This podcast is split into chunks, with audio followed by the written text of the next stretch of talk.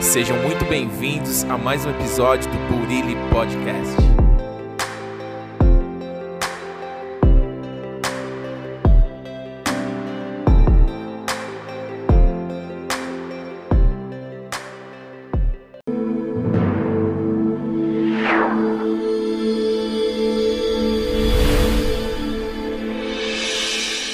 E aí, meu irmão, minha irmã, tudo bem? Como é que você tá? Hoje vamos para mais um episódio da série A Bíblia, mais um livro e o que Jesus quiser. Nós paramos aqui no Evangelho, segundo escreveu São João, o capítulo 20, o verso 24, com o título, subtítulo, A Incredulidade de Tomé. Mas antes, vamos pedir para que o Espírito Santo nos revele, nos dê o entendimento da tua palavra.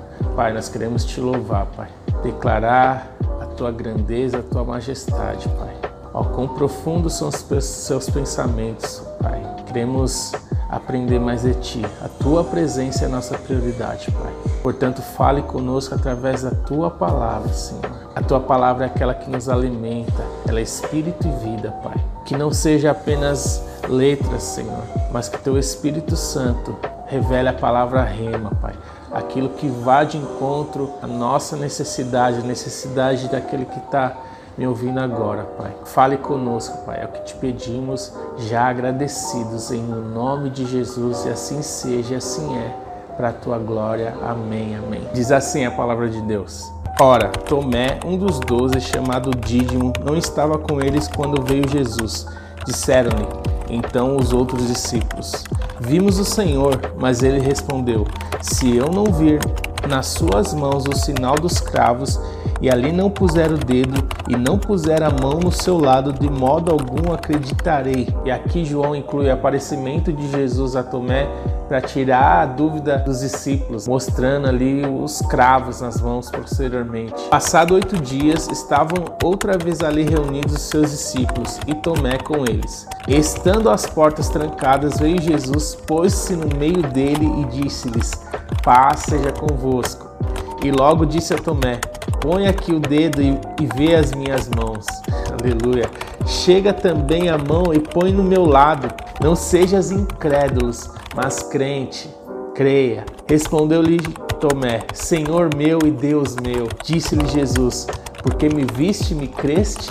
Bem-aventurados os que não viram e creram. Quando aqui Tomé declara Senhor meu e Deus meu, é uma das confissões mais claras e mais singelas da divindade de Jesus no Novo Testamento. Os dois termos mais sublimes, Senhor, que é o equivalente a Yahvé no Antigo Testamento, e também Deus, Deus meu, são usados em conjuntos dirigidos a Jesus, atestando como forma de reconhecimento a sua natureza divina. E Cristo aceitou esse reconhecimento sem hesitação ali. E depois, em seguida, Jesus disse: porque viste-me, creste, mas bem-aventurado aqueles que não viram e creram. E ao mesmo tempo que Jesus aqui ele louva a fé de Tomé, Jesus pronuncia uma bênção sobre aqueles que viriam a crer, sobre o testemunho dos discípulos, pela consequência da pregação dos discípulos, ou seja, Jesus profere uma bênção sobre nós. Aí o verso 30 prossegue dizendo: Na verdade, fez Jesus diante dos discípulos muito outros sinais que não estão escritos neste livro. Você tem noção de quantos milagres, de quantas palavras, quantas curas Jesus fez ao longo do seu ministério que não coube nesse livro? Não, não daria para mencionar, não daria para colocar em livros de tão abundante que seria. Jesus fez e ainda lançou sobre nós essa permissão, essa autoridade. Jesus nos deu autoridade e disse que nós faríamos obras maiores do que a dele. Então, desde quando Jesus nos comissionou, Grandes foram os milagres feitos por Jesus e através dos seus servos, dos seus discípulos, através dos seus filhos. E o mundo só não está pior por causa dos filhos de Deus, por causa de nós que somos a luz do mundo e sal da terra. Dá o equilíbrio, a luz brilha nas trevas. Existe base, princípios que Jesus deixou como o amor ao próximo, como o perdão, como a mansidão, e isso faz do mundo hoje melhor. Capítulo 21, Jesus aparece a sete discípulos. Diz assim: Depois disso, tornou Jesus a manifestar-se aos discípulos junto do mar de Tiberíades, e foi assim que ele se manifestou. Estavam juntos Simão Pedro, Tomé, chamado Dídimo, Natanael, que era de Canaã de Galiléia, os filhos de Zebedeu e mais dois de seus discípulos. Disse-lhe Simão Pedro: Vou pescar. Disseram-lhe os outros: Também nós vamos contigo. Saíram e entraram no barco e naquela noite nada apanharam. Mas ao clarear da madrugada, estava Jesus na praia. Todavia os discípulos não reconheceram que era ele. Aleluia. Perguntou-lhes Jesus: Filhos, tendes aí alguma coisa de comer? Responderam-lhe: Não. Então lhes disse: Lançai a rede à direita do barco e achareis. E assim fizeram, e já não podia puxar a rede, tão grande era a quantidade de peixes. Aqui os sete discípulos já estavam pescando há horas, horas e não tinham pescado nada. E Jesus aparece ali já como um Jeová Jiré, o Deus provedor. Continue, tente mais uma vez, lance desse lado, lance sobre a minha palavra. E ali eles escolheram abundância de peixes. Então, lance a sua rede Faça o seu trabalho sobre a palavra que Deus te declarou sobre a sua vida. Construa a sua vida sobre essa palavra que você vai viver abundância, vida em abundância. O inimigo veio para matar, roubar e destruir, mas Jesus veio para você ter vida e vida em abundância. Aleluia. Versículo 7 continua. Aquele discípulo a quem Jesus amava disse a Pedro: É o Senhor. Simão Pedro, ouvindo que era o Senhor, cingiu-se com sua veste porque se havia despido e lançou-se ao mar. Mas os outros discípulos vieram no barquinho puxando a rede com os peixes porque não estava distante da terra senão quase 200 côvados. Possível aqui que Pedro ele se veste em, em, antes de se lançar na água como um sinal de reverência ao Senhor. Versículo 9: Ao saltar em terra, viram ali umas brasas em cima peixes e havia também pão. Disse-lhes Jesus: Trazei algum dos peixes que acabastes de apanhar. E aqui Deus traz algo no meu coração para todo o propósito de Deus já te dá a provisão. Se Deus tem um propósito na sua vida, se Deus quer te usar para um propósito específico, não se preocupe com a provisão. Ele vai enviar. Não é a provisão que mantém e avança um propósito, não. É o propósito que traz a provisão. Aleluia. Versículo 11. Simão Pedro entrou no barco e arrastou a rede para a terra, cheia de 153 grandes peixes, e não obstante serem tantos, a rede não se rompeu. Disse-lhe Jesus: Vinde comer. Nenhum dos discípulos ousava perguntar-lhe: Quem és tu? Porque sabiam que era o Senhor. Veio Jesus, tomou o pão e lhes deu, e de igual modo o peixe. E já era essa terceira vez que Jesus se manifestava aos discípulos depois de ressuscitado dentre os mortos. É essencial nós recebermos e buscarmos a orientação do Senhor para todo o nosso trabalho, para todas as nossas decisões. Sem a presença, sem a direção de Cristo, todo o nosso trabalho se torna vão, às vezes inútil, mas quando você baseia suas escolhas na direção de Deus, buscando a direção do Senhor em oração, qual a direção do Senhor específica para esse propósito, busca a direção de Deus, ele vai falar contigo. Pergunte, Senhor, o que queres que eu te faça? Certamente ele vai te dar insights, vai te dar estratégias. Quando você menos esperar, ele vai mostrar saídas, ele vai te guiar em veredas de justiça, que ele é o próprio caminho, a verdade e a vida. Glória a Jesus, aleluia. E dando continuidade aqui no livro Não Tenha Medo, Somente Creia, do pastor Marcos Peixoto, que é pastor da Comunidade Evangélica Internacional Zona Sul. Eu sou membro aqui da Igreja de São Paulo. Pelo pastor Marcos Peixoto, o investimento na formação de liderança é um dos aspectos relevantes na sua atuação. E outro aspecto interessante na sua abordagem é o evangelismo criativo, o instrumento pelo qual o evangelho tem chegado a milhares de pessoas. Glória a Jesus. Então vamos dar continuidade aqui na leitura.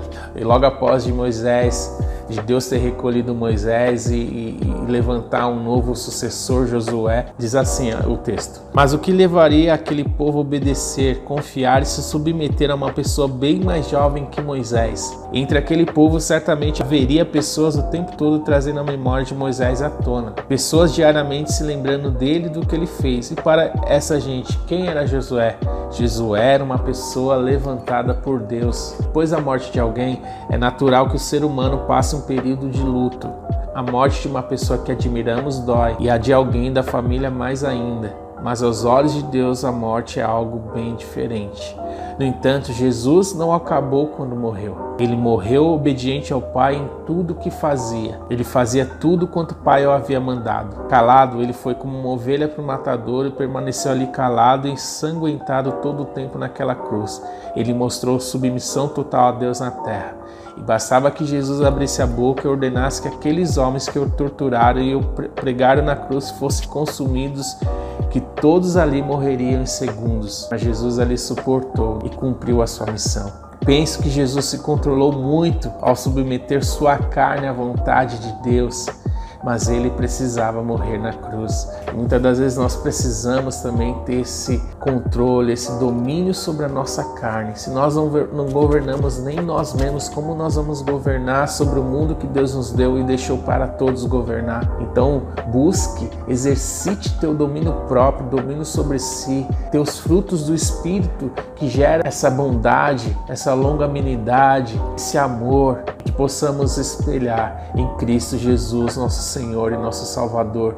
Ele é o modelo, ele é a teologia perfeita. Ao lado dele, também ali crucificado, havia dois ladrões. Um reconheceu ser Jesus, o Rei dos Reis, e pediu-lhe que se lembrasse dele ao entrar no seu reino. Mas vamos pensar por um instante: como poderia alguém reconhecer um rei naquela situação? Aliás, onde estavam os discípulos de Jesus naquele momento? Eles haviam fugido com medo de morrer e apenas um permaneceu ali. Mas o ladrão, mesmo crucificado, foi capaz de reconhecer um rei na cruz. Ele disse: Senhor, lembra-te de mim quando entrares no teu paraíso. Só essa expressão Senhor, o ladrão ali já reconheceu, já se submeteu ao senhorio de Cristo. Reconheceu ele ali como o Senhor dos senhores, que poderia fazer mais, mesmo após a sua morte ali na cruz. Olhos naturais e não ver saída. Mas quero dizer a você que atrás daquele que morria pendurado na cruz havia o rei que tem o um nome sobre todo nome. Ele é o rei dos reis, senhor dos senhores e para sempre será. Esse Senhor é o seu Senhor. Jesus realmente nos deu a maior vitória possível. Depois da sepultura, depois de sua morte, depois de ressuscitar ao terceiro dia, ao se levantar, ele inaugurou uma nova etapa, um novo momento, pois todas as coisas se tornaram possíveis para aqueles que creem nele. Tudo é possível ao que crê. Jesus é a fonte de todo o poder. Jesus é o Deus onipotente, então ele é a fonte tudo que você precisa está nele. Entenda isso. Tudo que você precisa está em Jesus. Ele é a solução para todas as coisas. Que alegria estar aqui com você. Mais uma meditação, mais um estudo, mais um devocional aqui da série. Que você venha continuar dando seus passos diários a cada dia. Sonhe grande, mas execute em pequenos passos, através das direções que Deus for te dando, você vai chegar perto do seu objetivo. E busque o reino de Deus e a sua justiça e as demais coisas Deus vai acrescentando. Ele há de satisfazer os desejos do seu coração. Mas antes, tente buscar e entender qual é a vontade de Deus para sua vida. E você viverá o melhor dessa terra. Amém? E é isso, meu irmão, minha irmã. Tamo junto, vai para cima com Jesus e como diz lá em Provérbios 16:3, consagre ao Senhor tudo que você faz e seus planos serão bem-sucedidos. Amém? Um abração.